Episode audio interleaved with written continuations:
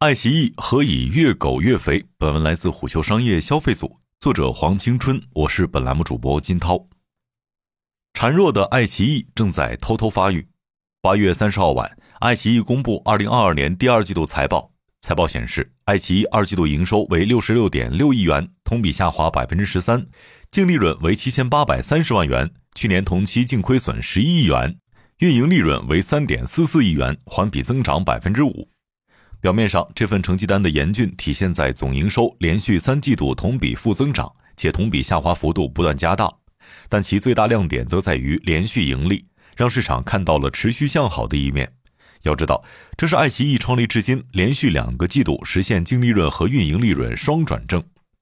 事实上，市场预期发生根本性转变始于爱奇艺2022年一季度的首次季度盈利。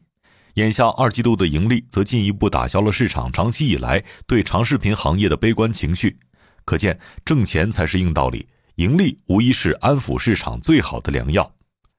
毕竟，互联网正告别烧钱换未来的时代，市场转而更看重当下的盈利能力，而爱奇艺通过业务组织瘦身，正稳住外界对公司持续盈利的预期。与此同时，爱奇艺又囤了新粮。二零二二 Q 二财报发布当天，爱奇艺与泰蒙投资集团达成协议，泰蒙投资集团将认购总额五亿美元的爱奇艺将发行的可转换票据。事实上，在实现盈利前，爱奇艺一直在扭亏的道路上苦苦挣扎。过去十一年，爱优腾共计烧光一千多亿元，从版权大战到移动互联网转型，商业模式在播放平台、广告公司、会员制之间反复横跳，却始终深陷亏损的泥潭。遥遥无期的盈利预期，更是一再打击市场至于长视频平台的信心。其中，高企的内容成本支出无疑是亏损的最大头。今年以来，这一情况明显得到了改善。今年一季度，爱奇艺内容成本同比下降百分之十九，至四十四亿元，占总营收的百分之六十。二季度内容成本被进一步压缩至三十九亿元，占总营收比重降至百分之五十八，创下近四年新低。其次，市场也颇为关注爱奇艺另一个核心指标即会员增长情况。截至二季度末，爱奇艺总会员数九千八百三十万，环比减少三百一十万，同比减少四十万，订阅会员再次跌破一亿。对此，爱奇艺 CEO 龚宇坦言，会员数低于预期受限于多方面的原因。首先，二季度本身就是淡季，今年更甚。其次，受疫情影响，上线院线电影骤减，导致视频平台线上电影也变少。另外，运营审核等原因叠加，导致部分内容延迟上线。不过，龚宇有信心三季度将扭转局面。他表示，暑期是一个非常好的季节。八月以来，包括《天才基本法》《苍兰诀》等热播剧集上线。龚宇对三季度无论是会员收入还是会员数的增长都保持着乐观态度。事实上，自2019年爱奇艺进入亿级会员时代后，便开始增长乏力。2020年开始，爱奇艺会员规模甚至持续处于缓慢的爬坡阶段，此后震荡徘徊势头持续了近两年。如今调出亿级俱乐部，回落至9830万，也算是可接受范围。但即便如此，爱奇艺目前仍是长视频阵营的大哥。据数据显示，截至今年六月，爱奇艺月活用户为4.4亿，腾讯视频为4.06亿。紧随其后的优酷、芒果 TV 月活用户规模分别为二点三二亿、二点五二亿。另一方面，国内视频网站用户增长趋于缓慢，其实是可以预见的。爱奇艺会员及海外业务群总裁杨向华曾对虎嗅表示：“其实中国整个视频网站的会员加起来已经有两亿多的会员数，扩展到家庭，大概中国超过一半的人口都已经是视频会员的消费者了。”基本上可以这么说，所有在线上消费的人群或多或少都使用过会员，有的是长期不断使用，有的是需要的时候使用。虽然 Costco 早在上世纪七十年代就在美国市场探索出一套成功的会员经济模型，随后亚马逊、奈飞、苹果等巨头则是互联网浪潮中将这种定价制度发扬光大的集大成者，甚至将其推崇成一股风靡互联网的商业潮流。可在本质上，国外公司探索了那么多年，都是在一个成熟的付费环境下运转起来的付费商业模式。比如奈飞的成功，很大程度上源于美国人在看 HBO、Showtime 时养成了付费订阅的习惯。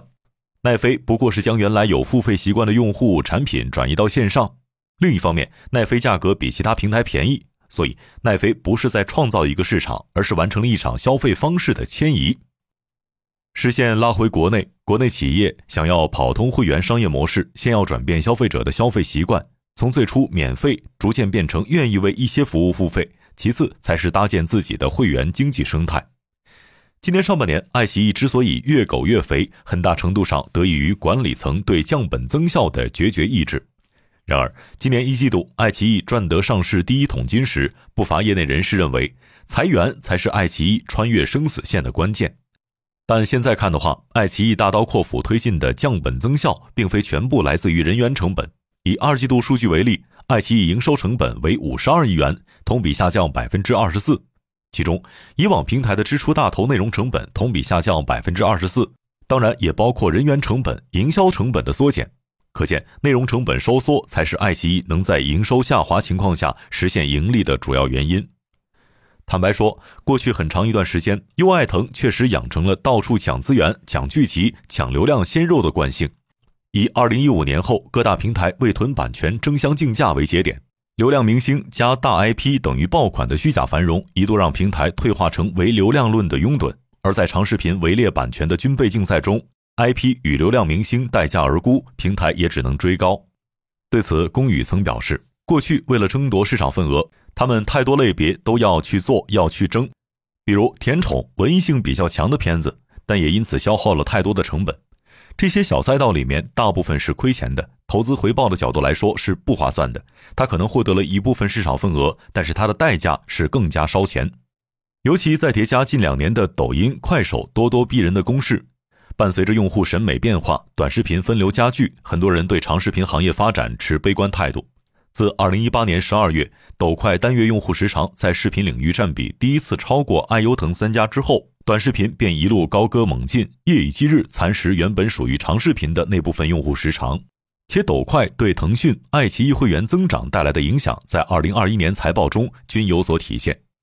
虎嗅认为，行业环境变化的根源其实在于用户需求的迭代。一方面，人们获取信息的效率越来越高，对视频内容密度需求也越来越高，而碎片化娱乐需求、在线社交行为的激增，恰恰为短视频野蛮生长提供了土壤。而且，年轻用户更喜欢个性表达、个性化推荐。时代丰富了人们的娱乐方式，也让消费者变得越来越挑剔。因为年轻人的消费需求变得越来越多元化，要让大多数人满意，并不是一件容易的事儿。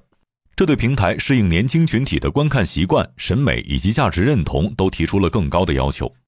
基于此，用户的注意力正随着内容形式变化而迁移。抖音、快手流量大，内容消费门槛低，更适配碎片化时间，用户也愿意牺牲一些体验，换取这种便捷的娱乐方式。甚至用户沉迷及时反馈的爽感，导致短视频用户渗透率、互动性奇高，反而逐渐对长叙事、完整剧集丧失耐心。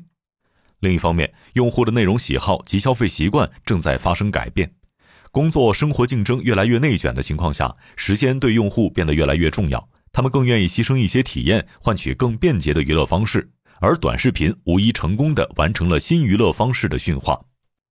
这一切都在倒逼爱奇艺重新审视剧集质量的重要性，甚至整个长视频赛道正从资本驱动向着质量驱动大转动。以灯塔数据为例，二零二二年上半年剧集市场上新剧集一百五十五部，同比减少百分之二十。其中，爱奇艺二零二二年上半年上新剧集共六十九部，比去年减少二十部之多。诚如王小辉所言，影视行业正前所未有的把内容品质和盈利紧紧的绑在一起。过去，互联网的商业模式是先进攻、占地、耕耘，而后才能收获。但过去一年间，所有的东西都发生了变化，内容和盈利之间必须紧密绑定，不能靠内容泡沫。大潮过后不能裸体，脑子热是要付出代价的。此外，二零二一年偶像选秀、耽美剧、超前点播相继被叫停之后，不断攀升的成本和盈利压力，使市场之于长视频行业的信心越发摇摆。鉴于此，先是今年三月，抖音与搜狐达成合作，接着六月，快手与乐视牵手成功，接着七月，爱奇艺也与抖音联姻。这一系列的动作，既为长视频版权价格上升的囚徒困境带来增量营收。又为短视频二创及 UGC 生态最大程度提供创作自由及合法性，这显然是更符合历史潮流的内容流动，也是更符合生意逻辑的产业竞合。尤其当下，爱优腾数据增长、商业化均不如抖音，资本市场需要新故事。一位负责平台聚集购销人士对虎嗅表示：“